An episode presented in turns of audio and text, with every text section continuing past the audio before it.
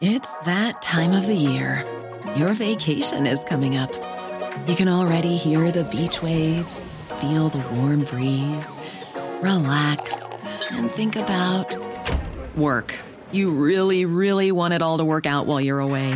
Monday.com gives you and the team that peace of mind. When all work is on one platform and everyone's in sync, things just flow wherever you are. Tap the banner to go to Monday.com.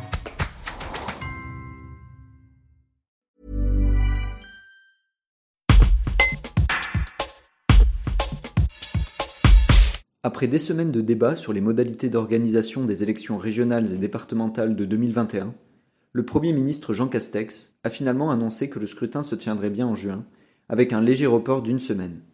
Souvent évoqué depuis le début de la crise sanitaire, la possibilité de mettre en place un vote par correspondance a une fois de plus été écartée. Une décision conservatrice et un cruel manque d'adaptation du système électoral français, selon Romain Rambaud, professeur de droit public à l'université Grenoble-Alpes. Un entretien réalisé par Jules Perron. Pourquoi le vote par correspondance fait tant débat en France? Alors, le, le, vote par correspondance euh, en France, en tout cas, euh, est refusé à cause d'un précédent.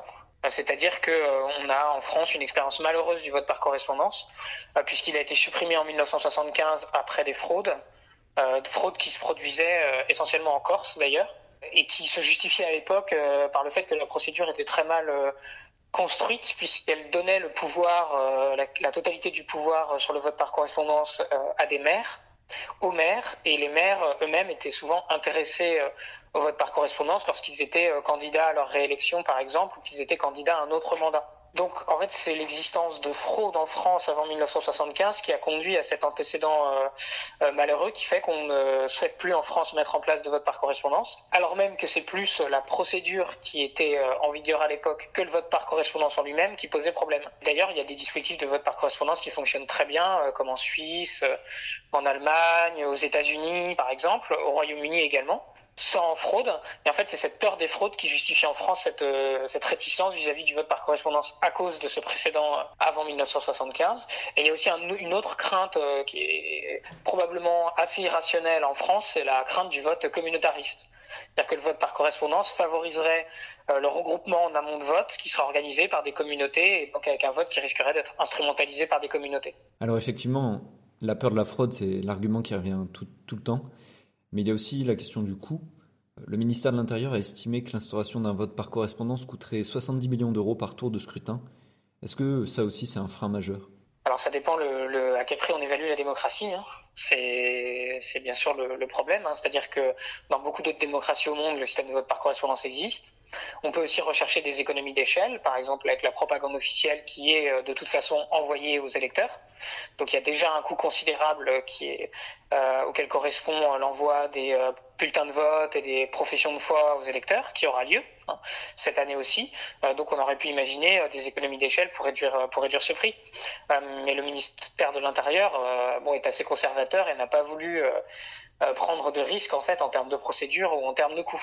Donc il y a aussi une, une réticence du ministère de l'Intérieur, en effet. D'ailleurs, vous avez utilisé la, la, notion de ministère conservateur. En fait, euh, quand on regarde euh, comment les démocraties ont adapté leur système euh, électoral dans, dans cette période de crise particulière, on se rend compte que effectivement la France, elle a adopté une posture assez conservatrice, très conservatrice. et, et, très, et pas, très et pas dans l'air de, de, ce qui se faisait ailleurs. Ah, en fait. Non. C'est très clair. Euh, enfin, en fait, la, France a été dans un statu quo quasi total jusqu'à maintenant. Donc, un refus total de s'adapter que ce soit au niveau des opérations de vote, un vote par correspondance, on aurait pu imaginer un vote par, par anticipation aussi, comme aux Pays-Bas, qui a très très bien fonctionné. Le vote était étalé sur trois jours, il y a eu 80% de participation aux Pays-Bas. Et en France, on a tout refusé. Et euh, quand vous regardez l'avis du Conseil scientifique relatif aux élections euh, de juin, euh, il y a un tableau qui montre la façon dont les différents pays d'Europe se sont adaptés. Et ce tableau est assez triste pour la France parce qu'on se rend compte que beaucoup, beaucoup de pays européens se sont adaptés, alors que la France s'est très, très, très peu adaptée. Et pour les campagnes électorales, c'est la même difficulté d'ailleurs. On a quasiment euh, très peu, quasiment aucune, très peu d'adaptation, en tout cas, euh, des dispositifs de campagne électorale, ce qui fait qu'en France, on ne peut pas faire de campagne électorale en ce moment. Les campagnes électorales ne démarrent pas, aussi parce qu'on a, refusé euh, beaucoup d'adaptations. Euh, un temps, on a, refusé les, la régulation audiovisuelle, même si ça pourrait évoluer. On a refusé la publicité commerciale sur les réseaux sociaux. Sociaux. Enfin, on a refusé un certain nombre de dispositifs qui auraient pu permettre de faire campagne, et c'est pour ça qu'en France, il n'y a pas de campagne. Donc on est vraiment sur quelque chose de très conservateur, en effet. Quels sont les intérêts d'un système de vote par correspondance?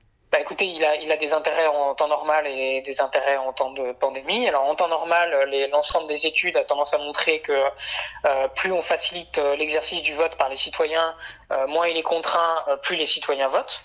C'est-à-dire que si vous arrêtez de contraindre les gens à voter uniquement un dimanche ou par ailleurs il va faire très beau, que vous les autorisez à voter en amont par courrier ou à se déplacer dans un bureau de vote le, vendredi ou le samedi, les gens votent davantage.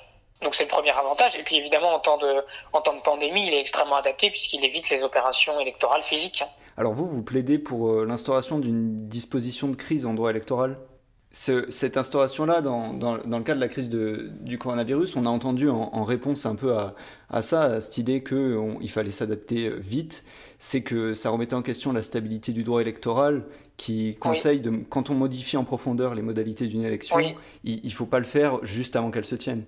Oui, bah, c'est qu'en fait, il y, a, il, y a, il y a ce principe de stabilité du droit électoral, évidemment, euh, alors qui, qui a quand même été euh, apprécié avec souplesse euh, pendant la crise de la Covid partout dans le monde.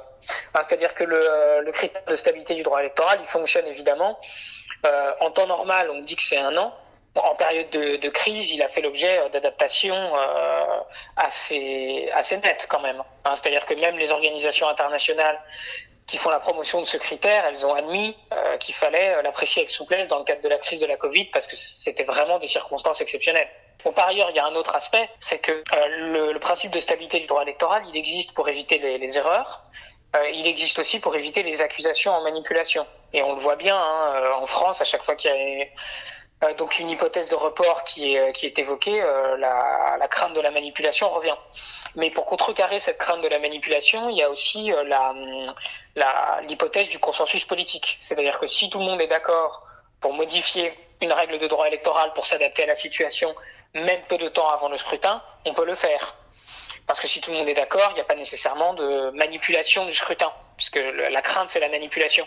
Et le problème en France, c'est pas seulement que le gouvernement, même si je vous rejoins, n'a pas proposé le vote par correspondance, mais que c'est que malheureusement la classe politique dans son entier a refusé le vote par correspondance. Et tout, tout le monde, tout le monde, moi, moi je mets à, part quelques personnes, quelques individus isolés, euh, c'est toute la classe politique française qui a fait preuve de conservatisme. Le gouvernement, oui, mais pas que le gouvernement. Il y a aussi la question du vote électronique, ça c'est autre chose, c'est complètement différent. D'ailleurs, vous vous l'évoquez pas euh, en fait quand on ouais. dans notre discussion. Oui, bah parce qu'en fait, le vote électronique, il n'y a, a, aucun consensus euh, réel sur, euh, en, en, matière politique sur, sur sa sécurité. Voilà, C'est-à-dire que c'est utilisé en Estonie, c'est à peu près tout. En Suisse, ils avaient mis en place une expérimentation qu'ils ont arrêtée parce que pour l'instant, il y a encore des, des, craintes sur sur la fiabilité du dispositif, sur le risque qu'il soit manipulé. Euh, là où le, le, vote par correspondance, c'est un dispositif où il y a plus d'ancienneté et donc les craintes euh, sont moindres euh, que sur le vote électronique. donc le, le, vote électronique, on, on savait dès le départ qu'on n'arriverait jamais à, à réunir le, le, consensus politique autour de cette question parce que les problèmes de sécurité sont encore trop grands. Là où dans les pays où le vote par correspondance est utilisé depuis des décennies, euh, on n'a pas d'expérience, on a très très peu d'expérience, c'est ça qui est intéressant de, de, fraude massive en fait. En, Allemagne, en Allemagne, en Suisse, euh, ils s'interrogent même plus sur euh, sur l'existence de fraude. Ça existe évidemment, hein. il y en a, elles sont sanctionnées, mais, mais c'est un phénomène qui est extrêmement marginal. Et aujourd'hui, euh, en Allemagne, en Suisse, aux États-Unis, on, on fait complètement confiance au dispositif de vote par correspondance. Euh, le Sénat, après, euh, avec toutes ces discussions qui sont revenues un peu sur le devant de la scène, euh, sur le vote par correspondance à la fin de l'année dernière, oui. il s'est montré ouvert à l'expérimentation des élections par oui. correspondance dans le futur, même sans parler de la, la période de crise actuelle. Alors, oui. c'est pour vous, vous pensez qu'on y arrivera forcément? Bah écoutez, je ne sais pas. Le caractère conservateur de la France est tel que j'en doute, mais peut-être que ça fera partie d'une volonté de réforme politique globale. Par contre, c'est la bonne nouvelle de cette mission euh, sur le vote à distance du Sénat, pour moi, c'est que, j'ai participé à ces travaux, donc euh, c'est qu'on a réussi quand même à, lever en partie euh, le fantasme de la fraude massive. C'est-à-dire que le Sénat a dit qu'on pouvait pas faire le vote par correspondance cette année à cause de des difficultés opérationnelles ou des difficultés logistiques pour le pour le faire, mais il n'évoque plus la fraude dans son rapport. Donc ça veut dire qu'on a on a essayé on a réussi à avancer un tout petit peu euh, pour montrer que la fraude pouvait exister, mais qu'elle resterait marginale si la procédure était euh, construite intelligemment. Donc on a quand même levé un verrou. Et, j'espère que plus tard, euh, effectivement, ça fera partie d'une réforme plus large pour faciliter l'exercice du droit de vote. Brought to you by Lexus. Some things do more than their stated functions, because exceptional things inspire you to do exceptional things. To this select list, we add the all new Lexus GX. With its exceptional capability, you'll see possibilities you never knew existed, sending you far outside your comfort zone. But as much as the GX challenges you, it also spoils you. Its intuitive technology and luxurious features mean that wherever you go, you'll never go without. Live up to it. The all new Lexus GX.